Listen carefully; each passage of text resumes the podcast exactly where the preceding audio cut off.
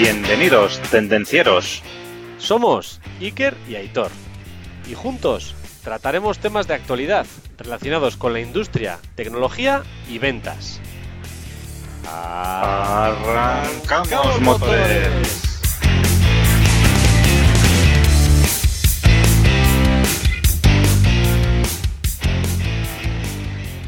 Buenos días, buenas tardes, buenas noches, buenas madrugadas, Aitor. Hola Iker y feliz día, tendencieros, bienvenidos. ¿Cómo va la semana, Aitor? Aquí andamos, hemos tenido una semana de buen tiempo, ahora parece que se tuerce, luego parece que vuelve a ser bueno, no sabemos, bueno, es lo que tiene la primavera, ¿qué vamos a hacer? oye? es, la primavera, sí señor, es lo que hay. Suelen decir marzo ventoso, que sí que lo ha hecho, y abril lluvioso, que no lo ha hecho, hacen de mayo florido y hermoso. Ahí lo tienes, chaval, ¿has visto? Ya, ya estamos, las flores ya están saliendo a tope. ¿eh? Viva la alergia, joder, dentro de poco me toca, pero bueno, es lo que hay. Bueno, ¿qué vamos a hacer? Oye, Iker, la semana pasada tuvimos un debate súper interesante con Víctor. ¿eh? Sí, señor. Víctor, que yo, yo lo llamo el tendenciero furioso, a Víctor, Víctor Labrador. Oye, eh, bueno, pues es muy interesante a ver qué es más importante, la industria, el turismo, dónde meteríamos nuestras perrillas, nuestros dinerillos, ahí, ¿eh? Bueno, al final, bueno, quedó más o menos, vamos a decir que quedó en empate. ¿eh? Tiene, cada cosa tiene sus mejoras, pero empate, ¿eh? Como todos los debates. Así es. Y al hilo de que hablamos del turismo, hoy le voy a dedicar el programa a Ainhoa, la de Gujuli. ¿eh? Ya de paso hago un poco ahí de, marketing, de, de- publicidad ¿eh? de Gujuli, esa gran cascada que tenemos en Álava. Y ahí al lado también está Orduña, también maravilloso, precioso sitio que se puede ir a visitar y, y desde aquí recomendable para todo el mundo. Pues un saludo pues para Ainhoa la de Gujuli. Y sin más ni más, Iker, pues qué. Arrancamos Arrancamos motores. motores. Hoy, Aitor, vamos a hablar de una cosa muy pequeña, pero que a la vez es muy grande, de los nanomateriales. ¿Sabes qué son los nanomateriales, Aitor? Pues no lo sé, pero seguro que me lo explicas. Y como has empezado, esto me recuerda un pequeño paso para el hombre, un gran paso para la humanidad. Pues más o menos, es un pequeño. Los nanomateriales son materiales que contienen unas partículas con una de ellas o más dimensiones que están metidas dentro de la nanoescala. Es decir, ¿qué es la nanoescala? Pues desde aproximadamente un nanómetro hasta los 100 nanómetros. ¿Qué es un nanómetro? Fíjate, tenemos un compañero que dice, a ver, ¿qué es una micra? Pues esto es más pequeño todavía. ¿Qué es un nanómetro? Es la mil millonésima parte de un metro. Es decir, 10 a la menos 9 metros. Ahí donde lo ves. Sí. Y que aquí si quieres, si quieres por poner, por ponerlo en escala, ¿eh? Podemos decir, oye, una molécula es aproximadamente del tamaño de un nanómetro. Un virus, un virus, ya ves, el virus COVID, anda entre los 100, eh, perdón, entre los 10 y los 300 nanómetros. Luego, si vamos creciendo, una bacteria andará entre 0,5 micras y 5 micras. Una célula anda sobre las 20 micras, ya estamos ya en la célula. El pelo humano es 0,1 milímetros. ¿Vale? El pelo, un pelo humano, 0,1 milímetros de espesor. Y bueno, y luego ya si pasamos ahí, pues bueno, pues los animalitos, una hormiguita, pues que puede tener 5 milímetros. ¿eh? Entonces así, ya ves, hasta abajo, ¿eh? Menos Eh, las rojas que son un nanómetro, sí, un nanómetro, pues nada, un- un- una molécula, ¿eh? Una molécula de ADN. Pues eso, ¿quién ha visto una molécula de ADN? Nadie, ¿verdad? Pues hay que coger el microscopio. Entonces, bueno, como todo en la vida, pues eh, hubo un organismo que fue la Comisión Europea que en 2011 dijo qué es realmente un nanomaterial. Y entonces, entiéndase nanomaterial como un material natural, ya puede ser accidental o fabricado, que contenga partículas sueltas o conglomeradas y que en el 50% de, digamos, su granulometría presente una o más dimensiones dentro de esta nanometría que hemos comentado, por debajo de los 100 nanómetros. Entonces, queda más o menos claro, ¿no? El 50% de las partículas en una de las dimensiones al menos tienen que ser más pequeñas que 100 nanómetros. También luego, como toda, toda la regla, pues tiene su excepción, en casos concretos en los que cuales, pues oye, por algún motivo excepcional se quiera tener en cuenta eh, otros casos, pues también se puede valorar opciones en las que no sea más del 50% que tengan una dimensión más pequeña, sino que sea más baja que el 50%. Al final, las, partículas nanométricas existen actualmente en la, en la, naturaleza y además también pueden ser creadas a partir de una variedad de productos total, ¿no? que puede ser como el carbono, como diferentes minerales, como puede ser la plata, el oro, pero al final lo que hemos comentado, para ser un nanomaterial, una de las dimensiones al menos tiene que ser más pequeña de 100 nanómetros. Entonces, lo que hemos dicho, lo que ha comentado antes Aitor, ¿no? La mayor parte de estos nanomateriales pues no se pueden ver a la vista, sino que han de verse pues con un microscopio especial, ni siquiera el convencional y menos el que pide el chiquillo a los reyes. Entonces, ¿qué ejemplos podemos tener? Pues de forma natural, pues podemos ver las cenizas de un volcán. Pues hemos estado viendo en La Palma, pues habrá nanomateriales pululando por la atmósfera a punta pala. O podemos tener también nanomateriales que sean un subproducto de un proceso industrial, ¿no? Algo que salga de un proceso industrial que no queramos, como pueden ser los humos de soldadura o los productos de combustión. Al final, estos son pues unos nanomateriales accidentales en general, ¿no? Que, realmente pues no, o sea, no son parte del proceso, sino que son accesorios al proceso que queremos hacer. No son deseados, por decirlo de alguna manera. Exacto, exacto. Entonces, eh, bueno, aparte de estos, mm, digamos, naturales, pues están los intencionados, los que se diseñan, se digamos, se diseñan intencionadamente para cumplir unas eh, propiedades específicas, que pueden ser mecánicas, eléctricas, ópticas o lo que sea. Entonces, si ponemos a fabricar, pues podemos hacer materiales, nanomateriales de este estilo. Entonces, pues lo que has comentado, Aitor, al final más o menos del rango entre un nanómetro y 100 nanómetros pueden estar los humos de soldadura, son nanomateriales.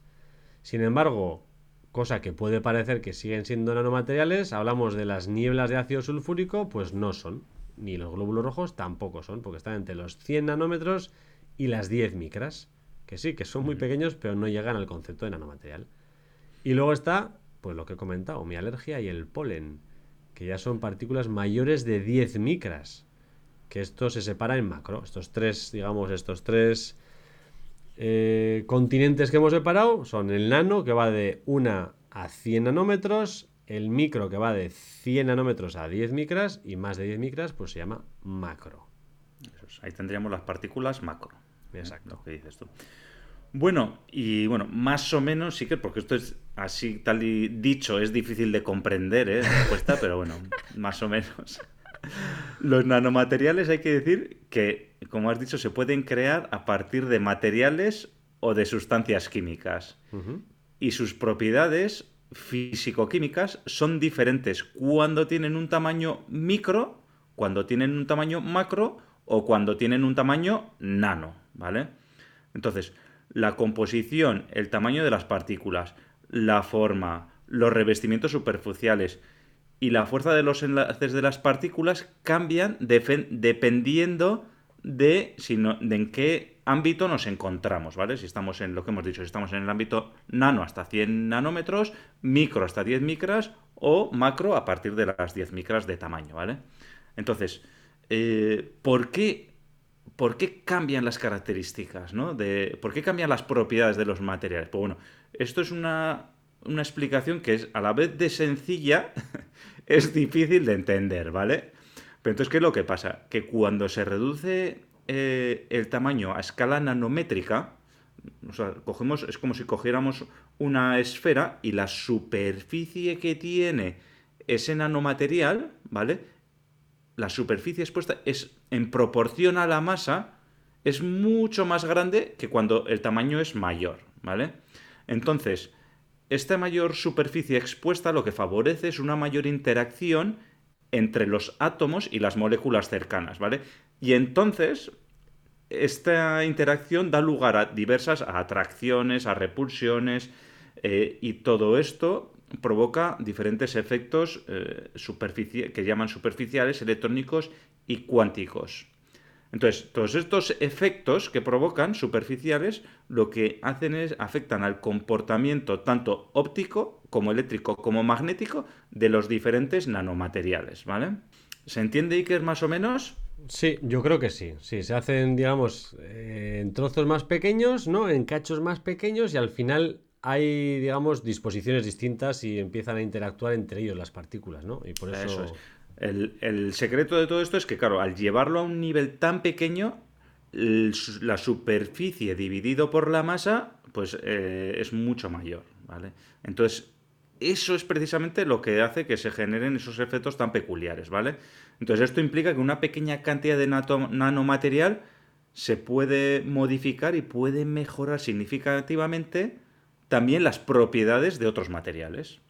Eh, por ejemplo, bueno, hoy, hoy hablaremos muchos ejemplos y algunos repetiremos, pero bueno, hablaremos de muchos ejemplos. Por ejemplo, pues los polímeros con nanotubos de carbono que hacen que el material dopado, o sea, cuando es dopado es que lo, lo combinan, ¿vale? Eh, cuando haces una mezcla de polímeros con nanotubos de carbono, pues este material da lugar a un, a un producto con una mayor ligereza, resistencia mecánica y una funcionalidad incluso superior a lo que puede ser un metal. O sea, ya ves. eh, Entonces, bueno, es- en- espero que se haya entendido con lo que he dicho por qué las propiedades del- de los nanomateriales cambian, ¿no? Entonces, dicho esto, Iker, vamos a ver ahora cómo se clasifican los nanomateriales, ¿vale? Y eh, la primera forma de lo que podemos clasificarlos es por sus dimensiones. Entonces, explícanos a ver cómo se clasifican las dimensiones. Pues a ver si consigo explicarlo porque también el concepto es así como, como raro, o sea, es como inverso. Entonces, tenemos cuatro tipos diferentes de eh, nanomateriales clasificados por sus dimensiones, ¿no? Al igual que el coche autónomo, empezamos por el cero. O sea, tenemos cuatro, pero tenemos 0, 1, 2 y 3. ¿Qué quiere decir cero dimensiones? 0D. Quiere decir que todas las dimensiones están en la medida nanoescala, es decir, miden menos de 100 nanómetros. Todas las tres dimensiones. Las tres dimensiones miden menos de 100 nanómetros. Entonces, eso es el 0D. Quiere decir que no tiene ninguna que se salga de la nanometría. Sí, se consideraría una partícula o un punto, por decirlo Eso de alguna manera, ¿no? Una es. partícula. Exacto. Entonces, tenemos ya ahí el- la molécula que ha comentado antes Aitor, ¿no? Pum, esa es la molécula, como nos la imaginamos.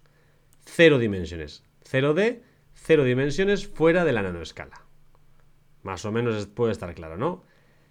Aquí podemos encontrar los fullerenos, los nanomateriales inorgánicos como las partículas de oro y plata, los nanohilos y los nanodiamantes o incluso los puntos cuánticos, que son cristales semiconductores. Todos estos pertenecen a este grupo de dimensión 0. Si vamos a la dimensión 1D, unidimensional, es decir, que solo hay una dimensión fuera de la nanoescala. Todas las demás están dentro. Dos, lógicamente. Entonces, aquí podemos encontrar lo que ha comentado antes Aitor, que son los nanotubos. Y además también están las nanofibras de carbono. Nos podemos imaginar, imaginar las fibras de carbono, pues estos son nanofibras de carbono. ¿Que ¿Para qué se usan? Pues se usan como aditivos en las matrices de polímeros para mejorar las propiedades. O también eh, para mejorar la conductividad eléctrica de adhesivos y pinturas sin modificar sus propiedades. Además que evitan pues, que los materiales que están debajo se corroan. Sí, eso es. Un nanomaterial de una dimensión es un hilillo, al final una fibra. Un Exacto, hilillo que el fibra. diámetro, la- una de las dimensiones, que en este caso sería el diámetro, está dentro de la nanoescala. Luego igual la longitud no, pero el diámetro sí. Exacto, exacto. Entonces, vamos ya, hemos visto la molécula, hemos visto el pelo, como ha comentado Aitor, la fibra. Ahora vamos a la 3, nanomateriales 2D, bidimensionales, que quiere decir que dos de las dimensiones están fuera de la nanoescala. O sea, una está dentro. Entonces, ¿esto qué es? Esto es una lámina. Es como, pues como podríamos imaginar, una, una pizarra. Imaginemos una pizarra en, en medida nanoescala. Entonces, ¿qué podemos encontrar aquí? Podemos encontrar el grafeno, por ejemplo. que últimamente el grafeno es como el maná, vale para todo. Puedes usarlo en cualquier sitio porque va a ir mejor con grafeno. Es como hace unos años el Bluetooth. Todo con Bluetooth iba mejor, ahora todo con grafeno va mejor. Entonces, el grafeno presenta un gran potencial en campos como la electrónica, en las nanopelículas y los nanorecubrimientos. Y luego tenemos el grupo 4, que son nanomateriales tridimensionales 3D, es decir, las tres dimensiones están fuera, no tienen nada dentro de la nanoscala.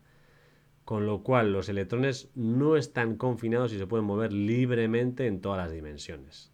Aquí podemos encontrar pues, materiales nanoestructurados, dispersiones de nanopartículas o las multicapas. Eso es. Bueno, por ejemplo, eso sí, tendríamos eh, diferentes capas de, nanomateriales, ¿eh? por ejemplo, igual de grafeno, pues haciendo multicapa que se excede de la, de la hojita, de la laminita de grafeno, que sería de dos dimensiones, pues bueno, pasaríamos a tener tres dimensiones. Entonces, hemos dicho que las nanomateriales se pueden clasificar por sus dimensiones, ¿vale? Que esto es lo encontramos habitualmente. Se pueden clasificar por la naturaleza química, ¿vale? Entonces, pueden ser de naturaleza orgánica o de naturaleza inorgánica. Y luego también se pueden clasificar los nanomateriales en base a su origen, ¿vale? Entonces, dentro del origen están los basados en carbono, ¿vale? Son compuestos principalmente, bueno, son compuestos de carbono que suelen adoptar, por ejemplo, las formas de esfera hueca, elipsoides, tubos, estos son los que también se suelen llamar nanotubos y también los fullerenos, ¿vale? Luego, otros, otros se pueden clasificar los que son basados en metales, ¿vale? Aquí estarían, por ejemplo, los puntos cuánticos, las nanopartículas de oro, las nanopartículas de plata, los óxidos metálicos, el níquel nanoestructurado, etcétera. Eh, igualmente tendríamos los dendrímeros, ¿vale? Que al final son polímeros, pero de tamaño nano. Son dendrímeros, polímeros de tamaño nanométrico. Y por último, dentro de la clasificación en base a su origen, estarían los compuestos o composites. Entonces, estos hacen, son combinaciones de nanopartículas, ¿vale? Eh, que están eh, combinadas entre ellas o combinadas con materiales de mayor tamaño. ¿eh? Entonces estos serían los compuestos o composites. Editor, hablando de clasificaciones, ¿sabes cómo se pueden clasificar los tendencieros? Entre los que están suscritos a la newsletter y los que no están aún suscritos a la newsletter.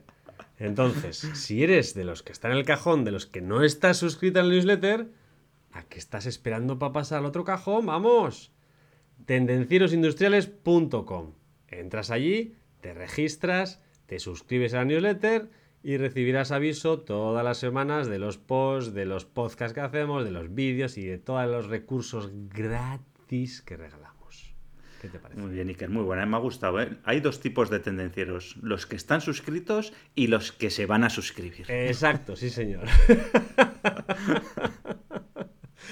Bueno, ya que hemos hecho ahí el inciso, vamos a hablar ahora, Hitor, si te parece, de las posibles aplicaciones industriales que podemos dar a los nanomateriales, ¿no? ¿Qué, hacemos aquí? Pues intentar explicar un tema técnico, el día que toca tema técnico, y ver dónde narices podemos aplicarlo a la industria, por ejemplo. Entonces, la nanotecnología está considerada a día de hoy una fuente de productos nuevos de alto valor añadido. También es verdad que estamos en una fase muy temprana. Entonces, es un ámbito que está cogiendo mucho más protagonismo, pero que tiene un recorrido muy grande, con lo cual, si estás pensando en qué estudiar, pues este puede ser un punto importante en el cual te puedes apuntar.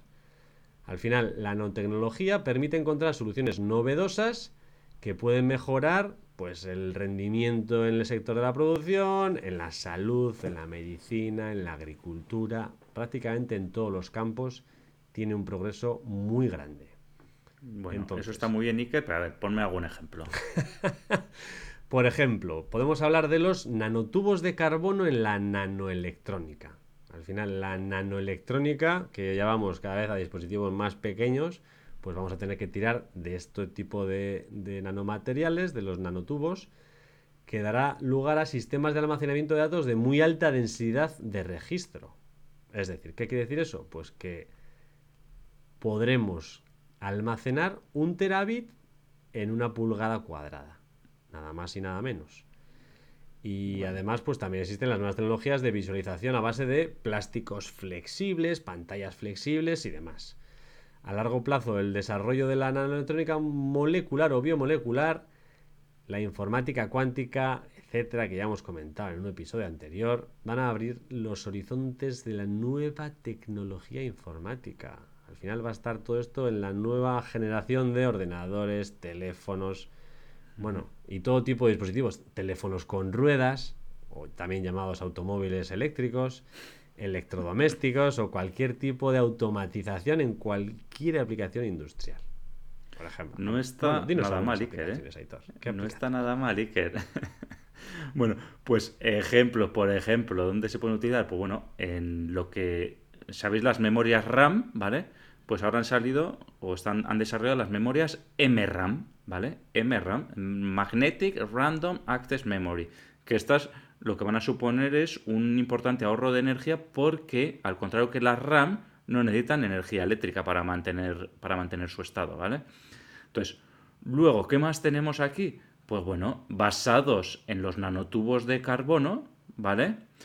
Eh, pues nos podemos encontrar podemos encontrar aquí diferentes eh, aplicaciones en el mundo de la nanoelectrónica, ¿vale? Porque tiene una alta conductividad térmica y esto puede solucionar el problema de disipación de potencia que hay actualmente en los dispositivos nanoelectrónicos, ¿vale? Al final se genera, calor, ¿vale? Cuando pasa la electricidad, cuando se hace control, y, estos nanotubos de carbono o la, la nanoelectrónica basada en nanotubos de carbono permite una mayor disipación de esa energía.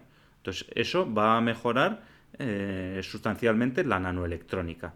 Y luego también una aplicación de, los nanotubos de carbono son los monitores LCD basados en nanotubos de carbono, ¿vale? Entonces, actualmente eh, conocemos todas las pantallas LED, ¿vale? Pero, bueno, ya se ha desarrollado una tecnología que se llama FED, ¿vale? que sería algo similar, pero con nanotubos, ¿vale? No vamos a entrar ya más en detalle, ¿no? te compras la tele LED y ya sale la FED. Eso es, y, la Smart TV, y ahora estará ya la Intelligent Artificial TV. Carbon Nanotubes TV. bueno, vamos a seguir. ¿Qué más? ¿Qué más podemos encontrar? ¿Qué más aplicaciones podemos encontrar en la industria? Pues tenemos los nanocompuestos ¿Dónde va a ser? En la industria del automóvil, por supuesto. ¿Dónde estamos metidos? Pues ahí. Al final, digamos que el mayor avance que ha habido en los nanomateriales en, los últimos años ha sido en la química de los polímeros. Al final eh, ha sido la incorporación de aditivos de tamaño nanométrico. Entonces, eh, esta tecnología ha dado lugar a los llamados nanocomposites o polímeros híbridos, ya sea orgánicos o ya sea inorgánicos. Al final, si incorporas nanoaditivos a, este tipo de materiales, pues puedes incrementar simultáneamente la tenacidad y la resistencia a la rotura del plástico. Puedes hacer piezas de plástico que antes hacías en metal. Además, puedes también con ese plástico mejorar su resistencia al fuego, tan importante hoy en día. También es posible reducir la permeabilidad a la humedad y a los gases. Al final esto es importante, pues por ejemplo en la industria, ya no es de automoción, pero la industria alimentaria. Cuando pones los papelillos de film estos, los envases de film, pues bueno, al final mejoras el comportamiento frente a ambientes de calor y de humedad. También se ha demostrado que añadir partículas, nanopartículas adecuadamente en un adhesivo en cantidades de del 5% permite doblar, doblar por dos, o sea, añadir el 5%, doblamos por dos los valores de resistencia, cortadura y al pelado de dicho adhesivo. No está mal. Sí. Está claro que la adicción de nanomateriales a, los compuestos que ya conocemos actualmente, bueno, es una ventaja tremenda eh, a nivel de avance tecnológico, eh, por lo que hemos comentado actualmente. Además de la industria del automóvil, ¿vale? También en la industria textil tenemos ejemplos de nanomateriales, ¿vale? Por ejemplo, te voy a dar dos ejemplos, Iker. Eh, por un lado, tenemos los tejidos con superficie nanoestructurada, ¿vale? Entonces, ¿sabes para qué puede servir esto? Cuéntame. Muy interesante. Para repeler el agua y para repeler la suciedad de, de la ropa o de los tejidos, ¿vale? O sea, esto, esto se puede traducir en ropa. eh, sí, sí. No, no solo para los niños, ¿eh? Para muchos más, para muchos más ámbitos, ¿eh? Ahora entiendo, he visto algún vídeo, mm, supongo que alguno de los oyentes Sí. también lo habrá visto, de que echan como un líquido a una parte de la ropa y de repente le echan el café y joder, la camisa como nueva. Qué bien me habría venido a mí ese líquido es. algún día. Te lo iba a comentar, pero esto, es- esto se debe a que los tejidos están tratados o están realizados con superficie nanoestructurada, ¿vale? Entonces es lo que decíamos, ¿no? Pues esa nanoestructura, esa, eh, lo que decíamos, esa propiedad del mundo nano, nanométrico, pues bueno, es lo que hace que repela el agua y repela la suciedad, ¿vale? Entonces en vez de adherirse, se escurre. Qué bueno. Y luego también en el mundo textil, ¿vale? También tenemos otra aplicación muy interesante que es la introducción de nanopartículas de plata en fibras, ¿vale?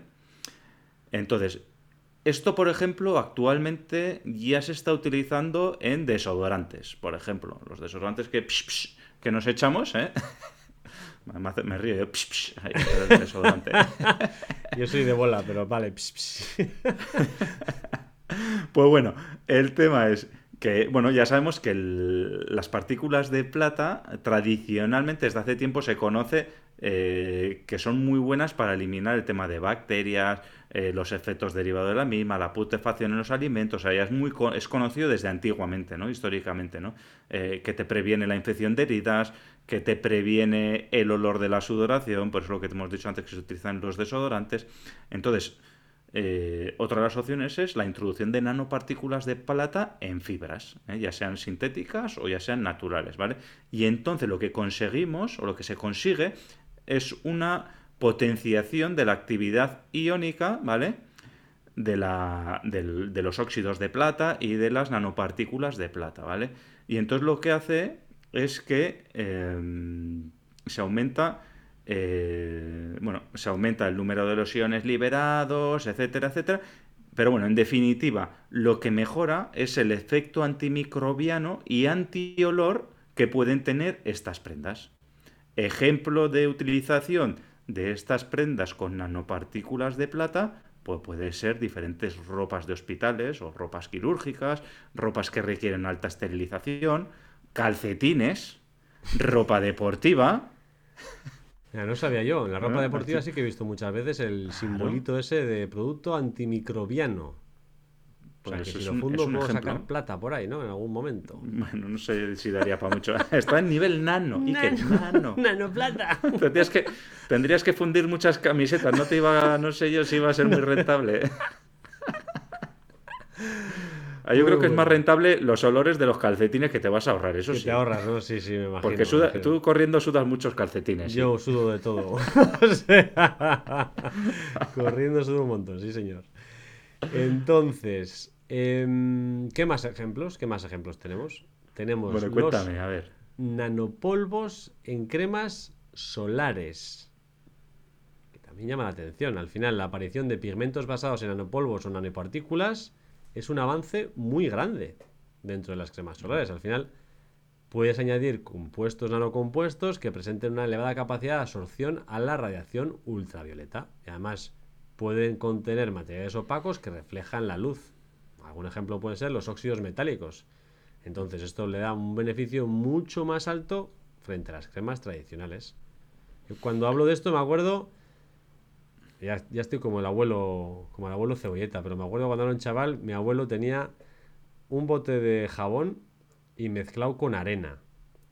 Y cuando era un chaval decía, "Pff, ¿esta mierda para qué es? O sea, ¿por qué mete la arena en el bote de, de jabón? de- en el... Y al final Nanopartículas, la había metido en una... Nanopartículas para limpiar la grasa, chaval. No te puedes imaginar cuando tienes Así grasa es. de a- cadenas y demás. Te limpias así y dices, coño, pues al final eso es un composite, joder.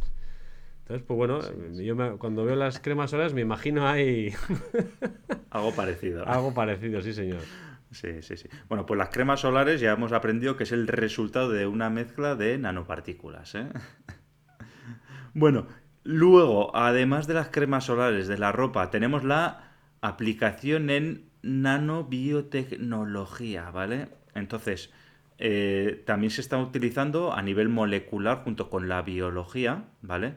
Bien manipulando directamente seres vivos, bien creando microchips, como, eh, bueno, diferentes aplicaciones de nanobiotecnología eh, en la que se aplican los nanomateriales o las nanopartículas, ¿vale? Entonces, en el campo de la medicina, pues bueno, eh, tenemos los nuevos sistemas de diagnóstico miniaturizados, ¿vale? Que podrían, o sea, sistemas miniaturizados que pueden implantarse y se pueden utilizar para la detección precoz de enfermedades, ¿vale? Eh, tenemos también, pues, recubrimientos o nanocompuestos, ¿vale? Eh, que se pueden utilizar, ¿vale? Para mejorar la bioactividad y la biocompatibilidad de los implantes, ¿vale? O sea, tú tienes en los implantes, si a ti te van a poner un implante o se va a poner un implante a una persona, pues bueno, se pueden utilizar nanopartículas, nanocompuestos para que no haya rechazo por parte del cuerpo a ese a ese a, ese implante, ¿vale? Y luego también lo que otra de las utilizaciones que se está dando a los nanocompuestos, a los, a los, a los nanomateriales también es dentro de la medicina, es en la ayuda a conseguir una síntesis de órganos de, sustitución, ¿vale? Entonces, bueno, pues ahí también se están haciendo bastantes avances en, el tema, bueno, ya ves, en el tema de implantes, de sustitución de órganos, etcétera. ¿no? Entonces, están desarrollando nuevos sistemas, ¿eh? también incluso de medicamentos dirigidos, ¿vale? Orientados a también a introducir nanopartículas, incluso en el interior de células cancerosas, para luego poder ser tratadas mediante calor, por ejemplo, o mediante rayos, etcétera, etcétera, ¿vale? Entonces, bueno, ya veis ahí que hay una serie de, bueno, varios, varias puertas abiertas en el ámbito de la medicina en la que se está trabajando con los nanomateriales. Entonces, eh, además de, la, de, los, de los que hemos hablado, nanobiotecnología, las cremas solares, los textiles, industria del automóvil, eh, nanoelectrónica. Además de esto, pues bueno, también está habiendo grandes avances en, el, en, el, en la nanotecnología, en los nanocompuestos, en la industria de la producción y el almacenamiento de energía, ¿vale? Por ejemplo, en el desarrollo de pilas de combustibles. Eh, entonces, eh, los sólidos nanoestructurados tienen un potencial muy grande para el almacenamiento eficaz del hidrógeno, por ejemplo. Se están desarrollando también células solares fotovoltaicas eficaces de bajo coste, ¿vale? Por ejemplo, con pintura solar. O sea, antes, en el caso de la pintura solar, pues pensamos que les añaden aditivos de nanomateriales. Y pues bueno, los avances en el campo de las nanotecnologías a nivel general pues nos van a permitir eh, ahorros energéticos también a través de mejores aislamientos, de mejoras en el transporte, de iluminación más eficaz, etcétera, etcétera, ¿vale? Y luego ya para acabar, pues bueno, nos toca hablar un poquito de un nanomaterial que está muy de moda actualmente, que lo hemos comentado anteriormente, ¿eh? que sería, este le hemos dedicado un, un, apartado específico para él, como, como es el grafeno.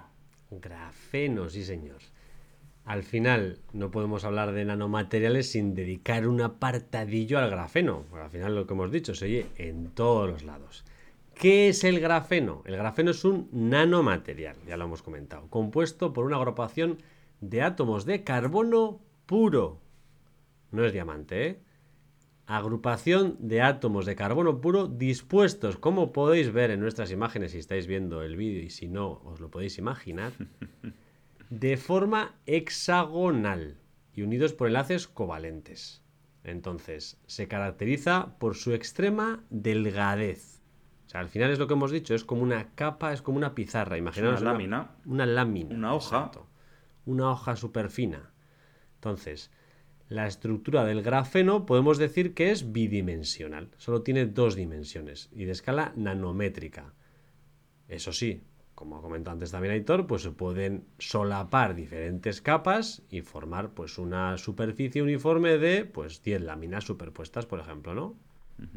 Entonces, ¿qué ventajas ¿Tiene el grafeno? Pues que se obtiene artificialmente a partir del grafito.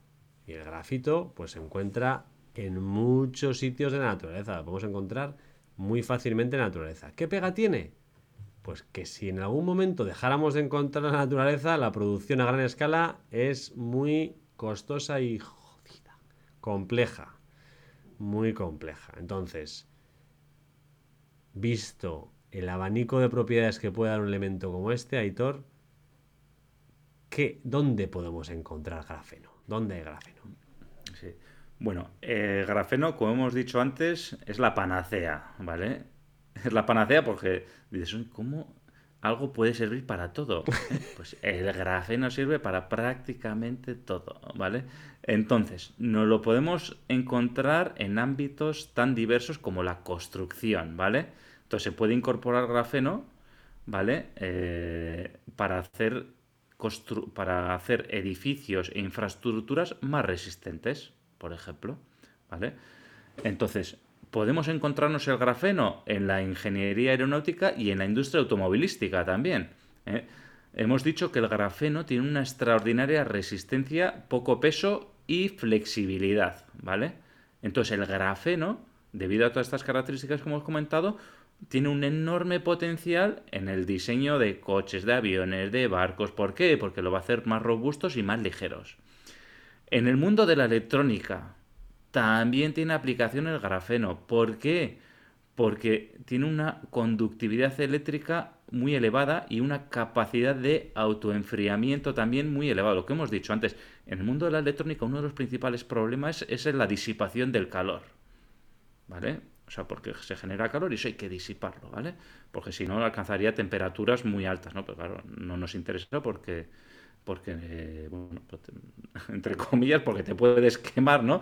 Pero se puede quemar todo, o sea, no, no, se pueden tener altas temperaturas por, por, eso, ¿no? Entonces, en el mundo de la electrónica, pues bueno, el, grafeno, eh, una de las aplicaciones más esperadas es para la fabricación de baterías más potentes y más duraderas dentro de los dispositivos electrónicos, ¿vale? También el grafeno, habréis visto seguramente en, el zapping o en el TikTok o lo que sea, pues pantallas que son flexibles y pantallas táctiles, ¿no? O sea, casi todo el mundo ya lo hemos visto, aunque sea, no, no, lo hemos visto en la tienda, pero bueno, en, en, vídeos ya hemos visto, ¿no? Pues el grafeno es, es la base para que se puedan construir esas pantallas táctiles. Otros ámbitos, energías renovables, ¿vale? Eh, lo que hemos dicho antes, el grafeno puede, eh, es capaz de producir y transmitir la corriente de un lugar a otro, ¿vale? Entonces esto resulta un esperanzador avance, ¿vale? En el campo de las energías limpias como la energía solar o la eólica, ¿vale? Bueno, esto nos va a permitir además, pues bueno, que, seamos respetuosos con el medio ambiente dentro de las energías renovables. Y también, incluso en el mundo de la medicina, nos podemos encontrar en el grafeno, ¿vale?